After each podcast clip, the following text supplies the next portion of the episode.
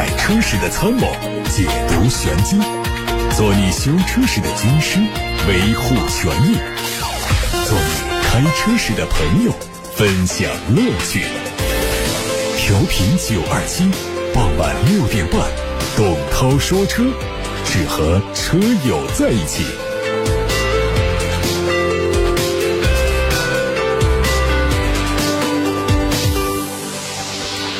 各位好，欢迎听董涛说车。大家可以把选车用车的问题发过来了，热线是八六八六，打通之后跟坐席员留言。另外还有董涛说车的微信公众号可以图文留言。我们先看新闻，销量一直非常好的日产轩逸迎来了中期改款。从申报图看呢，外观继承了大量的来自于新款天籁的设计和最新的品牌 logo，前格栅也看起来更加立体。燃油版和 ePower 版在格栅内部的设计上有区分，燃油版是横置镀铬装饰条，ePower 用的是短横镀铬装饰条的阵列布局。油耗还是新款轩逸的一大优势，燃油版继续采用1.6升发动机，ePower 用的是一点二升的发动机作为增程器，不同版本的综合油耗都在百公里五升左右。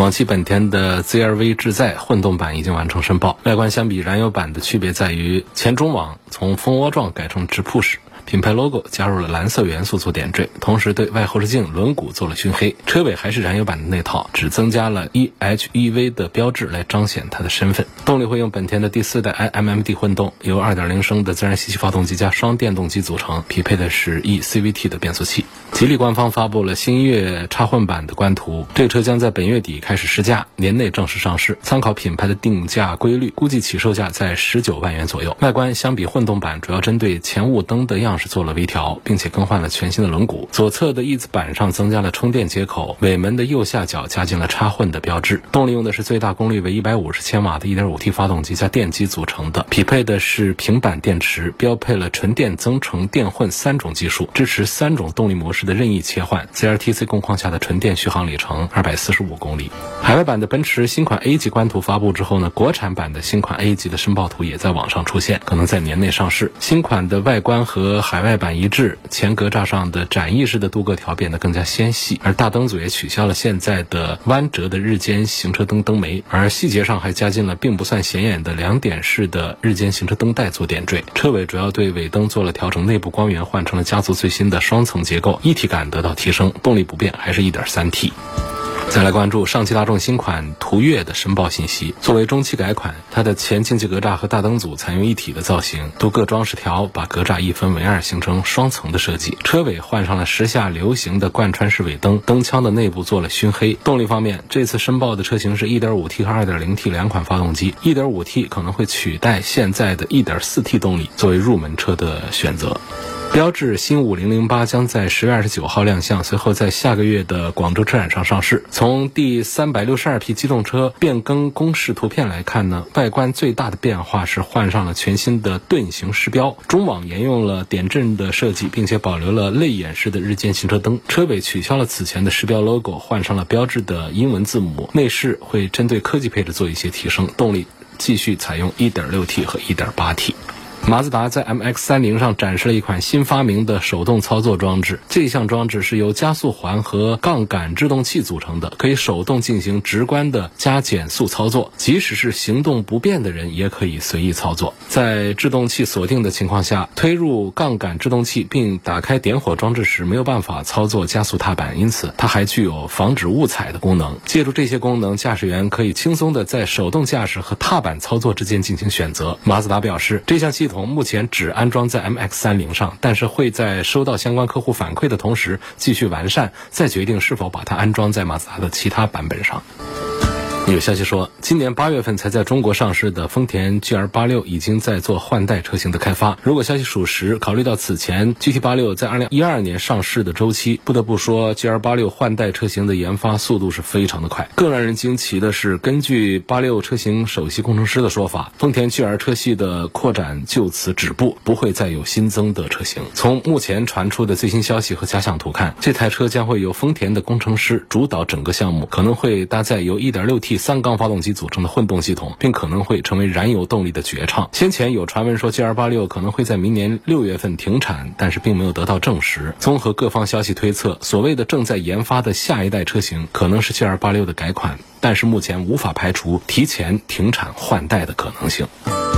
保时捷官方对外发布了最新的全球销售数据。今年前三个季度，保时捷向全球客户总共交付了二十二万多辆新车，同比增长了百分之二。而卡宴还是保时捷目前最受青睐的车型。分地区来看，销量涨幅最大的是欧洲市场，在今年一至九月总共交付了四万多辆，同比增长了百分之十一。在它的本土市场德国，新车交付量达到两万零九百辆，同比增长了百分之九。在北美，保时捷的交付量是五万六千四百辆，同比下滑百分之四。毫无意外，中国还是保时捷最大的单一市场，总共交付了六点八八万辆新车。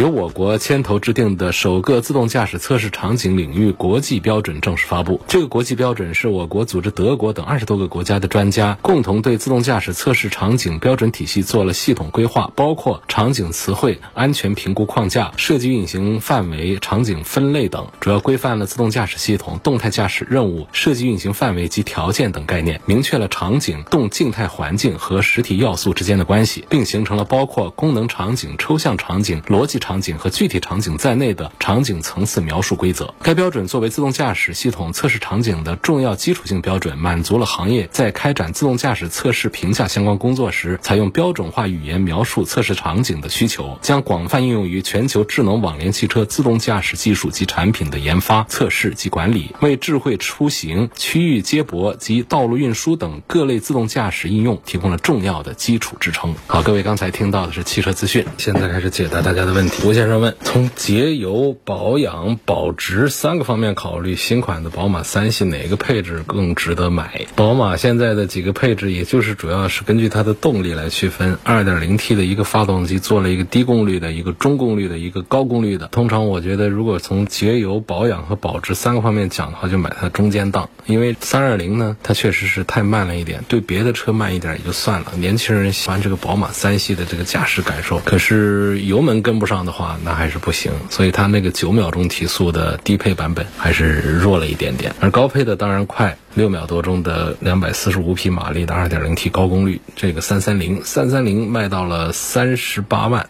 优惠下来也得三十五六万，那么它的性价比就弱一些了，性能是强了，所以它这个中间档现在的实际成交价大概在三十万左右的这个三二五，我认为还是从节油啊、保值啊、后期保养各方面一起来说的话是这样。实际上，同样的发动机，它做了不同的功率调教之后，也不至于说它会在后期的维护保养方面就会有很大的出入，来值得我们为它根据配置不同来选择车型。包括从节油上讲也是这样，反正燃油车的话呢，它相对于电车来说肯定是 费一些油的，不过现在的燃油车受到相关的减碳的法规的一些要求，其实都做的在油耗水平上还是比较省。那么它从高功率到低功率中间的油耗的差异呢，其实也不是那么的大，也不值得我们来为油耗的事儿来放弃一个高功率，来选择一个最低功率的一个产品。包括在保值这个方面，保值这个事儿上呢，通常讲就是说这个车呢，它在二手车的残值上呢，它的配置。之间的新车那个时候的价差，它会缩小，在二手市场上这种差距就不太大。也就是说，在同样年份、同样里程数的一个三二零和一个三三零之间，会不会有差价？肯定会有，但是它不会新车那样的出现上十万的这种差价。因为在二手市场上，大家往往会以最便宜的一个盖板的一个基础，来适当的加一点来买它的高配置。所以这个参照线呢，它就降到了最低配置这儿来。反正是买一个三二零呢是多少钱？那么一个三二五，你不可能说按照新车的标准。给它也加个多少钱，可能这个区别啊就比较小，所以这是从这三个方面，我向胡先生推荐来考虑一下三二五。三二五呢，它会有一个运动套装，还有一个药业套装，这当中会出现一些区别，这就得看个人的一些需求。因为这当中的价差呢，就是两万块钱，两万块钱你会看到有一些纯视觉上的一些配置的不同。下面有个朋友说，家里有两个油车，想处理掉一辆，置换一个新能源车，看上了比亚迪的元 Plus，不知道该选它的哪一个配置，希望给说一下。比亚迪的元也是在比亚迪家族里面是卖的特别好的，它是一个紧凑级的 SUV，是个纯电动，出现的续航里程就是两个段位，一个是四百三，一个是五百一。大家看，在十五万左右的车型里面呢，这样的续航表现是中规中矩的，但是我还是赞成应该是买它的五百一。这个续航里程一定是宁多不少，在这儿省不得。所以这个地方呢，你看到就是像低配的五百一十公里续航的和高配的四百三十公里续航的价格是一样的。这样的话呢，我赞成的就是买套五百一十公里续航的最低配。我认为从这个方向上来选呢，会更有性价比一些。张先生说：“我想买一辆家用 SUV，经济性、实用性方面对比一下本田的 CR-V 和丰田的威兰达，问谁更合适？这个区别也是非常非常的小了。因为从这个经济性啊、实用性上来讲的话呢，这个日系车一直都做得很强大。然后从销量上讲呢，那 CR-V 是遥遥领先于其他的同等价位、同等尺寸的产品。一般选择在这种情况下买一个经久耐用的、空间实用的一个二十万左右买一个这样的车的话呢，CR-V 还是很多人的一个首选。丰田。威兰达呢，产品力上跟 CRV 也比较接近，但是呢，综合口碑各个方面，知名度啊，还是相对 CRV 差一些，所以它的销量也会弱一些。这一组当中，我还是赞成就考虑大家的选择，就考虑 CRV 吧，更多人的选择 CRV。二零一七年买这个北京现代名图一点八的自然吸气自动挡，开了八万公里整，在匀速行驶的时候松刹车，会感觉车身有明显的拖拽感，这可能是个什么原因？该如何处理？回四 S 店去看，或者到修理厂去检查，这就是问题嘛？松开刹车，车身感觉明显的有拖拽感，可能它来自于我们变速箱体系，或者说底盘上哪里的一些问题。这我在这儿，第一是找不出说不准原因，第二也解决不了这个问题，这是得去修，应该是故障了。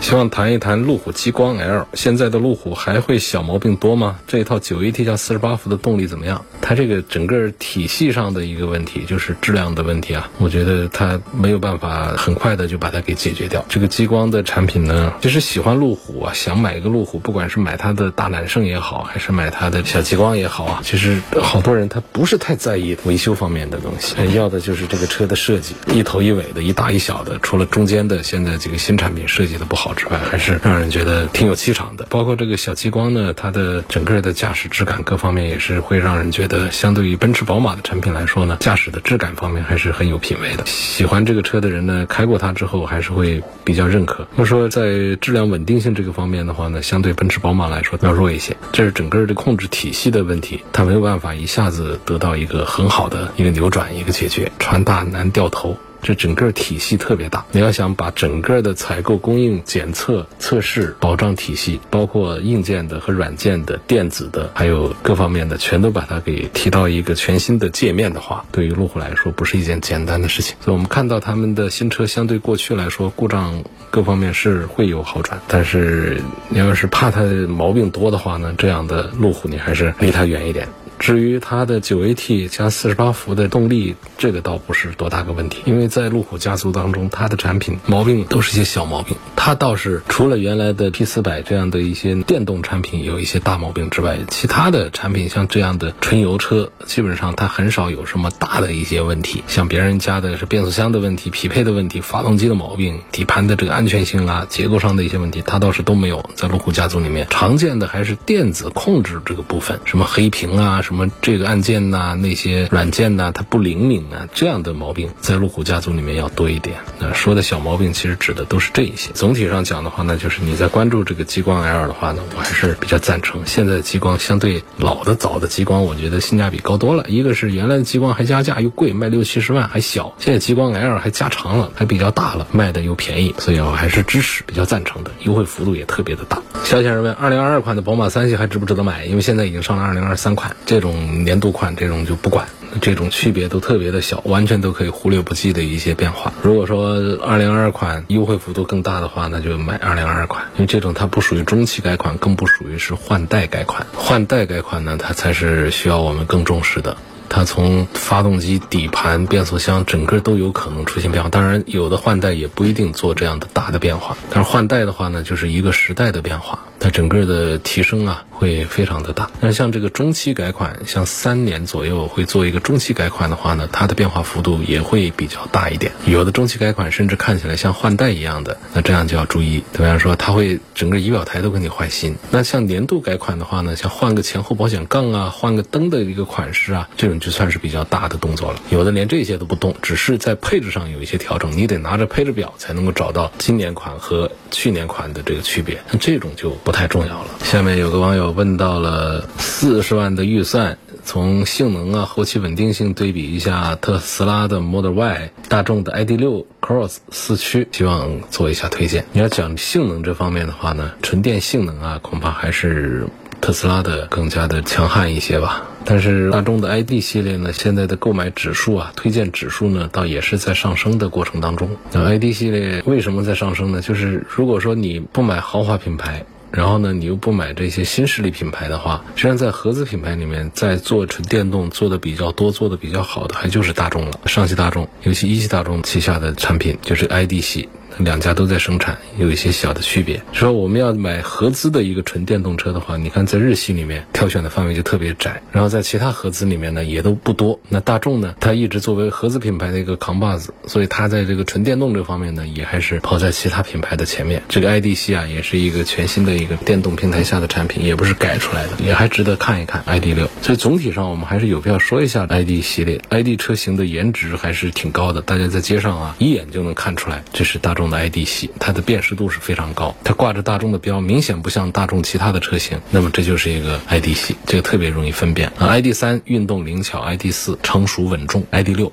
高级有质感。不管是外观还是内饰，都还做得不错。所以这个价位呢，跟新势力的品牌相比呢，它可能在一些做法方面呢，还有一些不同。新势力方面呢，它讲究的是更加科幻一点，然后车机方面做的更加强大一些。这就说到了麦迪西亚，大家还是抱怨比较多，就是大众的智能化车机这方面做的不如我们的新势力这些品牌。说到续航啊、动力性价比这个单元上来讲的话呢，就是从现在来看，它没有什么特别惊人的一些过人的一些表现，因为整个大众。集团呢，它的纯电动的研发呢，都晚于其他的一些产品，所以它推出来的一些整体的续航里程啊，数据上看的话呢，它不是特别的好。但是我们的网友实际测试呢，开它的时候，大家反映水分倒不是特别大啊。就是说，我们看到像一个 ID 六是它 ID 系列里面的高端产品，那高端产品标称的最远的续航也才六百一十七公里。那么在二十大几万到三十万的这个产品，如果说我们拎出一个新势力的一个自主的一个品牌出来的话，这价位大家在续航方面就会比这个稍微强一点。但这个呢，就是除了标称的数据之外呢，还要讲一个实际使用的感受，包括底盘方面的一些影响。综合大家意见讲的话呢，就是 ID 系列它的续航的折扣。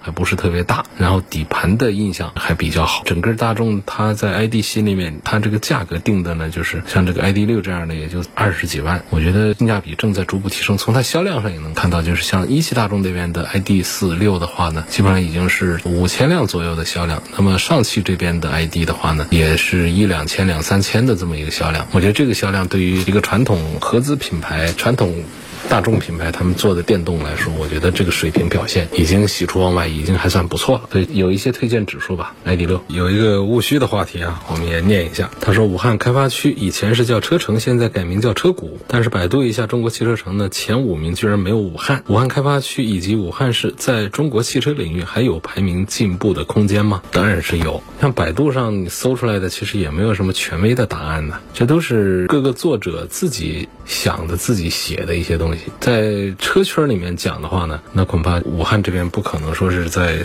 中国的汽车生产基地城市里面排不上号，因为他说到一个叫汽车城的话呢，它得有几个方面，一个就是多品牌多车企入驻，另外呢就是汽车周边的配套的企业形成的产业链要比较丰富，然后就是整个的产业的发达兴旺程度。要比较好。从这个角度讲呢，那上海确实还是做的比较强大，因为我们东风系的这个很多的零部件，它都得是靠这个上海这边来做供应。对，上海汽车工业集团总部所在地在上海。当然，这个上海的汽车其实也是我们二期这边支援建造，是后来居上的。它也是。制造、研发、贸易、博览、运动、旅游等多功能于一体的一个综合性的一个城市，产能也是相当的高。那么长春那边呢，不用说了，那一汽集团的总部所在地，那五几年的时候为咱们国家的经济建设立下了不朽功勋的老解放那个地方，那不用说，十堰这个地方其实就是原来东风集团的总部所在地。目前是国内规模最大的商用车的生产基地，现在主要是客车啊、重车啊、专用车啊、零部件的这么一个基地。重庆因为有长安。也是特别强大。广州呢不用说，广汽集团自主的这个部分，在国有企业里面它是做的比较强大的。然后就是它的合作，跟本田呐、跟丰田呐这些合作也都做的比较强大。然后就围绕这些汽车巨头的合资工厂呢，包括广州的经济开发区啊、花都啊、增城啊几个零部件的配套基地。那么以广汽集团为核心的这个广州汽车产业集群也是比较强大。所以不可能说全国的这个名次排不上，我觉得这个不存在。只能说是不是做的比较好，那恐怕这武汉这边呢现在。就是还有很大的增长的空间。你像，尤其是在新能源时代到来的时候，武汉这边的增长的空间就会出来。因为这边呢，从省里的规划到市里到区里，对于这个地区汽车这个方面的重视程度是非常高。包括我们的电池生产呐，其他的这个新能源的一些配套正在武汉这边铺开。所以，我认为未来在新能源这个领域当中，武汉在全国的汽车领域的地位会得到更快速的进步上升。下面有位魏先生希望从用车感受方面说一下奔驰 EQE、奔驰 E、宝马五系、E 级和五系都是明年的新款，问是否值得等？要买哪一款更有面子？我觉得这是你一个电动车和燃油车之间的 PK 了。从驾驶感受上讲的话呢，那肯定这个奔驰的 EQE 要比五系和 E 级都。感受上更好。从驾驶感受这个单项上讲，因为魏先生提到的就是用车感受，但是从车内的一些方面来讲的话呢，EQE 还是有一些要提升的地方。然后它对后排照顾的是比较差，不管是后排的一些设施啊、配置啊各个方面，它没有说像一个 E 级和五系那样的做得更好。所以我觉得在 E 级和五系这两个产品当中的话呢，在选择上倾向性就非常的小。那 E 级上还是在外观内饰这个方面呢，更有自己的一些优势一些。五系上仍然还是在驾驶的感受方面优势要更强大一些。两项都扯平了以后呢，也分不出一个高低出来。但是当他们和 EQE 在一块做对比的时候，我觉得在用车感受方面，EQE 是要胜出的。那这个设计上呢，它没有 E 级和五系那么好看。那 EQE 确实有这么一个，它要降低它的风阻系数，它必须得把车头做成扁平的一个形状。这个形状呢，就整个导致它的车身的线条结构有点脱离了我们主流的对于大型轿车的一个审美观，就觉得奇形怪状的不好看。那除此之外的话呢，我觉得从它的驾驶底盘系统啊，还有它的电子部分，就这个电子部分就是电机、电池啊各个方面。都做的比较完善，都比较强大，所以说我们在差不多五十万的这么一个预算当中，在这几个产品当中，我倒是推荐大家可以试驾一下奔驰的 EQE，考虑一下看一下 EQE，对比一下 E 级和五系之后，你会觉得整个就像另外一个时代的产品，区别特别大。有个张先生，他咨询一个关于定金的问题。他说的是十月一号呢，在汉阳的一个小型车展上看中了一个车，谈好价格之后就交了一万元的定金，签了合同。总价十二万，后来对方觉得卖亏了，而且精英版现在也停产了，车源少，就想让我加钱升级成先锋版，价格十三万，我不愿意。对方说如果不愿意加钱升级，那就只能退给我一半定金，我觉得不合理，希望通过电台维权。我要求对方全额退还定金。我们已经好久没有再说这个定金这个话题了。就是有两个定，原来我们老是跟大家强调，如果说我这个车非买不可，一车难求的车，我签上了订单，交了定金，这个订单上的定呢，应该把它写成这个宝盖头的这个定，因为这种情况下，如果厂家不给车的话呢，我们就是可以找他来索赔的。但是这种情况下，宝盖头的定之下，你不要车的话，那就得你认一些损失，在协商当中处于不利的地位。因为对方可以选择性的，他可以退你定金，也可以不退你定金。宝盖头的定啊，它更加的严肃。那么，如果说这个车呢，不是市场上那么一车难求的。那么难定的一个车，我们不妨用言字旁的这个定，双方约定一下，这个款呢就作为购车款的一部分，言字旁的定。那这个时候，如果我们不要车了，也可以把定金直接把它要回来，取消这个交易。当然，这种情况下也有对我们不利的地方，就是如果厂家或者店家说这个车我不卖了的话，他也可以直接选择把钱退给你，你也找他索赔不了什么了。这就是两个定之间呢，在实际的。操作当中，包括打官司的经验当中的一些区别，所以我就不知道这位张先生呢，就是你在订单上或者说收的定金条子上或者订车合同上，你用的是哪一个定？如果说是一个宝盖头的定的话呢，他说现在停产了，那你可以不管。你车源少也不管，让我加价升级成别的版本，我可以同意，我也可以不同意。但是这种情况下说你就只退一半定金的话，那就不行，因为你用的是宝盖头的定。但是如果你用的是那个言字旁的这个定的话，这样的一个协商过程，我觉得它就是另外一个说。如果是言字旁的定啊，现在是对方原因你不愿意，这种情况下，他如果说是不愿意加钱升级，就退一半的定金的话。这个它也是不大对头的。总之来看的话呢，就是在这份购车合同当中，你约定了之后没有提出要做合同的修改，而经销商他在执行的时候出了问题的话呢，他都是背离的。而言字旁的定的话呢，你可以要求退还定金的时候，他是原路返回。但如果是宝盖头的，你可以更多的找他要回定金，要有赔偿的这么一个义务要他履行，他有赔偿的责任。所以这位张先生呢，你知道我的这个微信公众号，你可以在那个后台啊，再给我留言，把这个事儿讲一下，就是你跟这家店之间签的购车合同上用的是哪一个定字，是宝盖头的定还是言字旁的定？然后呢，我们来让这个记者啊来跟你们来做一些协调沟通，看看解决这些问题。好，今天就说到这儿了，感谢各位收听和参与晚上六点半到七点半直播的董涛说车。错过收听的，欢迎通过全媒体平台董涛说车收听往期节目的重播音频。